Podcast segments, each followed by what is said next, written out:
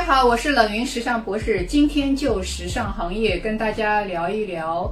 大家知道 Vogue 中国区的前主编张宇呢，在十二月份的时候是离职的，然后很多人都猜测他会去到哪里。那昨天呢，他就宣布说自己会加入红杉投资这个公司哈。那很多人就觉得非常惊喜，至少以我的朋友圈的反应来看哈，而且大家都认为这其实是一个高升啊。那为什么我今天要谈这个话题呢？我们来回顾一下这个事件的过程啊。当时他提出辞职的时候，其实有很多的疑惑、质疑，甚至于就觉得他的职业生涯到此为止。我给大家分享一篇这个自媒体的一篇文章哈。这篇自媒体呢，其实是我的一个朋友在他的社群里面，而且是一个女性的社群里面发的，意思就是说啊，选准行业很重要。这个。自媒体的标题，它的这个出处我就不说了，呃，以免做广告的嫌疑。但是它的标题是五十四岁黯然离职，二十八岁财务自由，行业机遇有多重有多重要哈？那大意就说这个他就是拿这个 Vogue 杂志的前这个主编哈张宇，为张宇差不多是五十岁加的年龄，然后在。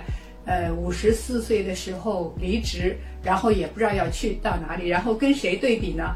跟一个字节跳动二十八岁的程序员郭宇。大家知道他之前也上过一段时间的热搜，因为他二十八岁的时候就财务自由，然后就退休了啊，所以就意思，就是一个鲜明的对比。然后他的大意是说什么呢？就是说这个张宇哈，这个被称为时尚界的。呃，女魔头，然后工作了十六年，为什么他认为他是黯然离职？哈，那什么意思呢？就是说你因为是一个看衰了一个这个行业，因为你加入这个媒体的时候，纸纸媒其实就在走下坡路，所以如果整个行业都不好的话呢，你那你的前景也不好。这个道理其实这个大道理我觉得是对的，但是他在整个描述这个主编的过程当中，充满了一种讽刺感哈，比如说我。这个给大家分享几个内容片段哈。他说，张宇的商业手法在互联网时代难以为继啊。他说，张宇对杂志封面出了名的卡的严，除了名模之外呢，创刊至今只有十四名女性、八位男性登上过 Vogue，应该说是 Vogue 中国区的封面哈，平均年龄是三十五加啊，这个逼格很高，排场很大，但是。纸媒江河日下的如今，卖杂志只能靠粉丝经济。他说：“这个别的杂志拍一期王一博做封面，能够预售三十万册哈，而 Vogue 呢，广告被自媒体和直播蚕食，又拉不下来脸来搞粉丝经经济哈，就是所以意思就是说，他处的这个行业，呃，并不怎么样。然后又说，哎又又嘲讽了一遍这个所有时尚杂志黄金一代的主编哈。”就说，这两年曾经代表时尚杂志黄金一代的主编们纷纷下岗啊。先是苏芒离开时尚芭莎，再是小雪离开 L，叶小薇离开周末画报，到了张宇这里，离职已经是意料之中的事儿哈。与杂志女魔头们黯然离场形成鲜明对照的是，自媒体做的风生水起，公众号赚得盆满钵满啊。然后他说：“这个他自己所知道的，就这个作者所知道的几个头部号，在红利期入场，短短两三年就功成名就啊，呃，手握百万粉丝啊，然后团队不过十个人，年收入几千万，饼大人少，相当滋润。总之呢，就是你可以看得出他对整个纸媒行业的这个主编们的冷嘲热讽吧，啊，呃，他有一个道理我是认同的，就是说。”呃，一个人的职业生涯肯定跟你这个行业发展的大趋势是有关的。如果你正好在行业的上升期你进入，那肯定对自己的职业是有帮助的哈。但是呢，他又整个对整个的主编这个呃的职业生涯啊，我觉得基本上是在我看来，我作为一个读者的感受就是，嗯，不怎么地哈。你们的这个周期已经到了，现在已经不是你们的时代了，诸如此类。所以我想，首先第一个，先从女性的职场发展这个角度来谈一谈，说张宇加入红杉到底意味着什么？我从两个角度，一个是从女性职场发展的角度，一个是从行业发展趋势的角度哈。所以看完我这篇这部视频哈，那从女性职场，大家知道哈，女性在今天的职场，我认为她一直是。面临着三个问题哈，面临着两个问题，一个是对性别的对女性性别的歧视，第二个是对年龄的歧视。当然，对年龄的歧视也不仅仅针对女性，但女性面临因为加上性别歧视，实际上比男性遭遇的歧视的机会和场合更多。这种歧视主要体现在，我想大多数人，特别是女性朋友都经历过，就是说你去面试的时候，如果你单身，你一定会被问到你什么时候有没有男朋友。啊，有男朋友什么时候结婚？如果你结婚了，会问你什么时候养孩子；如果你有了一胎，还会问你什么时候养二胎。这个完全是属于隐私类的问题。如果你没有结婚，到了一定的年龄，比如说三十岁或者三十岁加，你也会被一问一堆问题：你为什么还不结婚？诸如此类的哈。我觉得这本身就是女性歧歧视哈。那还有年龄就更不用谈了。如果你是一个三十加、三十五加的一个女性。呃，如果是结了婚但没有生育，或者是未婚，我估计更加艰难啊。所以，针对这些问题，我想张宇首先给大家树立，给女性朋友树立了一个成功的案例啊。到目前为止，就是说，第一个出类拔萃的人是不需要受年龄性限制的啊。其次，出类拔萃的人是不需要受行业限制的。那首先，他的年龄是五十岁加啊。那么这个年龄在一般的职场上肯定是没有就业竞争这个优势的，但我想，其实张宇也说明了哈，呃，在任何一个年龄段，其实都有出类拔萃的人。那么这个其实对企业来说也是一个提醒，因为现在很多企业在这个年龄的把关上几乎是绝对的哈。呃，什么叫绝对的？就是他一听这个年龄，比如说他超过四十岁。或者超过五十岁，就连这个简历都不看，我觉得这个对企业来说会是一种损失啊。虽然可能大多数的四十岁和五十岁的人，呃，比如说你都觉得他因为精力问题或者是什么问题，呃，没有办法再从事你所有的这个岗位，但实际上并不是所有的人都这样。实际上，在我身边有相当一部分四十岁到五十岁的人是依然精力很充沛。然后呢，经验很丰富，然后呢，这个态度很开放，所以我觉得年龄不应该成为一个绝对性的门槛。但现在很多企业是把它作为决定性的门门槛。而对于女性朋友来说，我想更为重要的就是保持一种开放和学习的态度，让自己的。经历也好，让自己的知识体系也好，让自己的态度也好，随着年龄是越来越值钱，而不是越来越不值钱。所以这是第一个。第二个说明就是我前面说的，出类拔萃的人是可以不受行业限制的。事实上，这也算是一种转行。他是从一个从行业的从业者，一个 insider，就是一个行业的内部人士，转成投资人，实际上是从某种角度来说，也是从外部去看这个行业，去发展这个行业。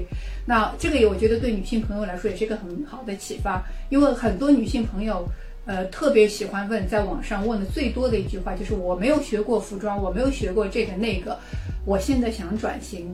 来得及吗？可以吗？这个没有什么来得及和可以的。如果你真的想去做，你就尝试着去做啊，做了再说，用用事实来证明到底你适不适合干这件事情哈。所以，任何时候你要转型都不晚啊。但是这里面有个很重要的前提，就是出类拔萃。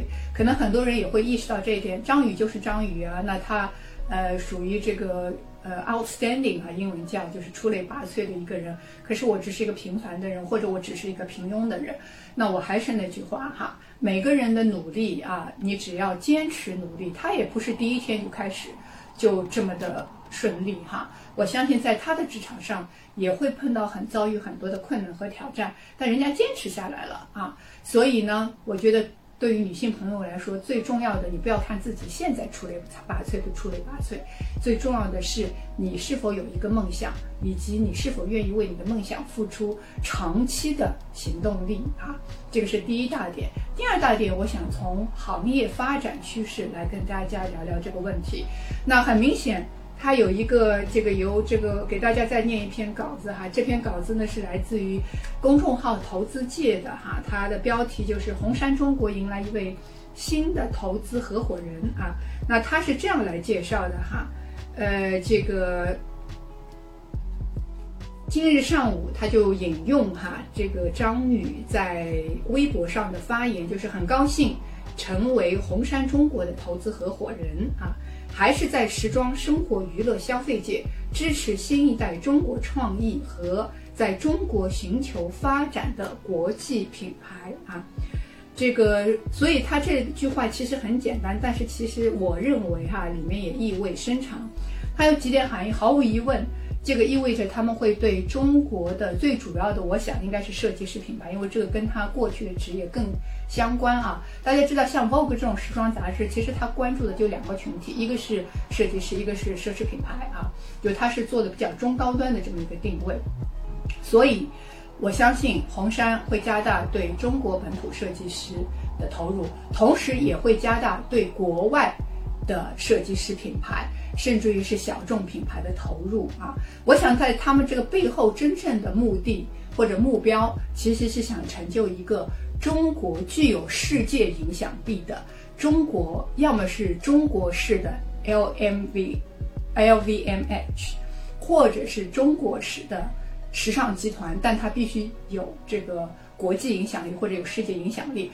为什么这么说呢？因为实际上成就一个具有世界影响力的。中国时尚品牌也罢，中国时尚集团也罢，是几代人的心愿，并不是说某一个某一代人的。从八十年代开始，就有人想做这件事情，无论是设计师本人、企业家还是投资人，这个是呃几代人的梦想，或者说几代中国设计师的梦想啊。那么不光是红杉，虽然没有这样官宣啊，这只是我个人的解释。但实际上，大家知道我们现在的复星集团啊，他们其实也一直在做投资，然后其中的一个板块就是时尚板块，也想成为中国的 LVMH 这样的集团公司。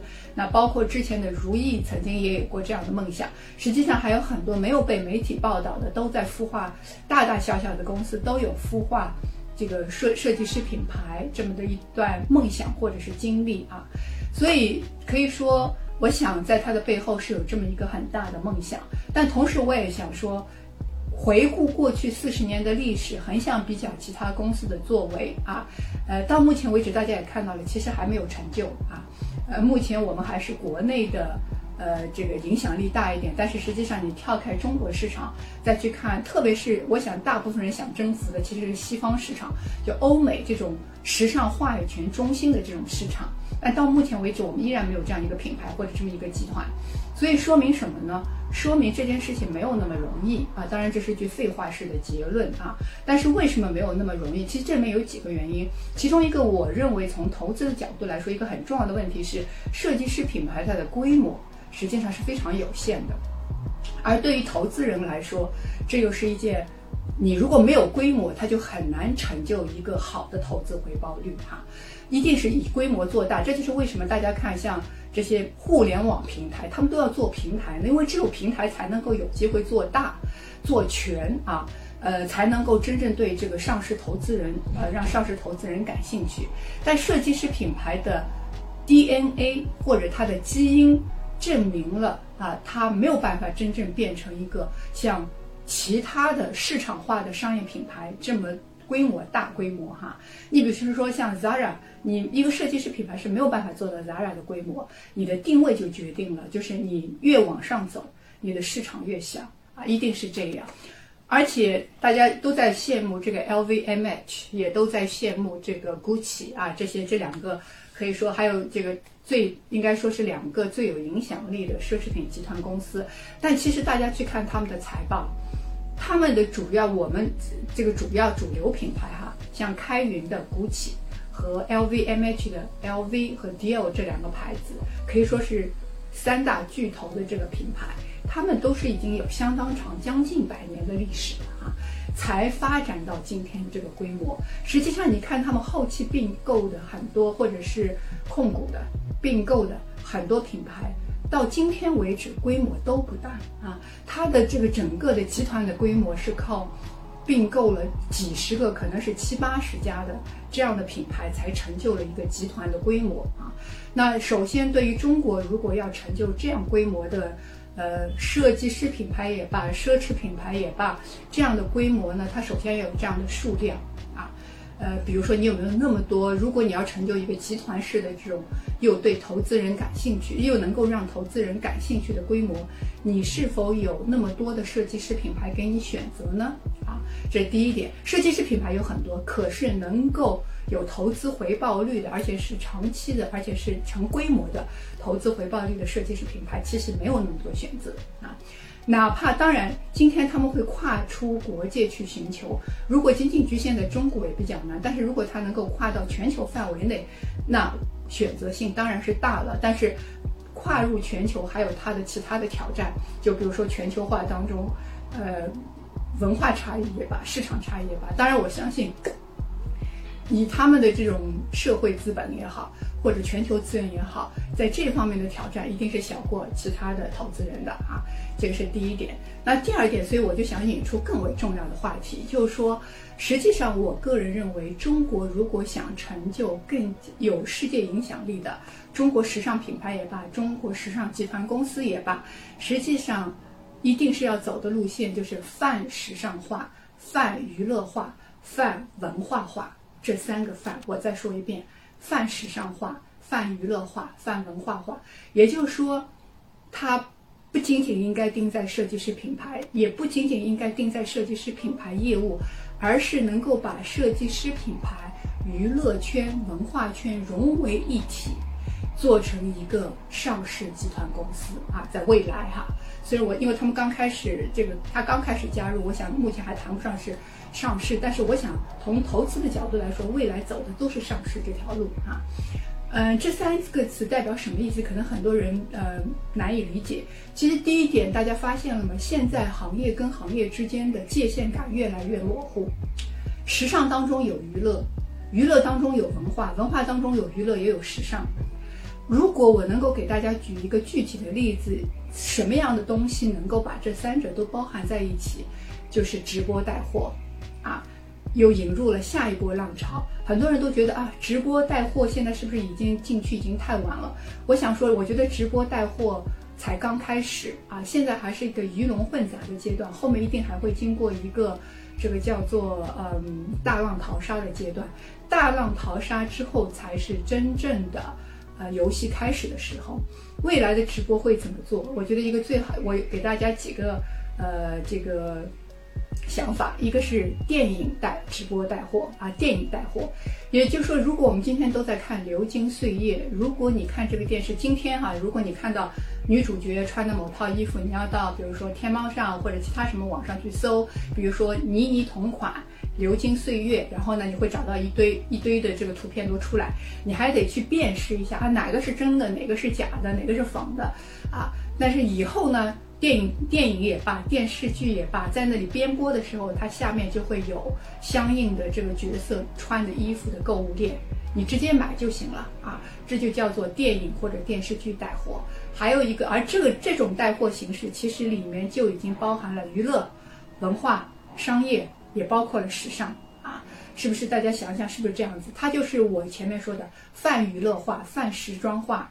和泛文化化三者结合在一起的一种商业形式，还有什么呢？再比如说综艺节目啊，那春节联欢晚会马上就要到了。那以往呢，大家都知道春节联欢晚会，比如说一些小品啊，或者一些明星的穿着啊，很快就会在网上会火起来，然后大家就会去找啊某某某主持人穿的，或者哪个明星穿的同款春节联欢晚会。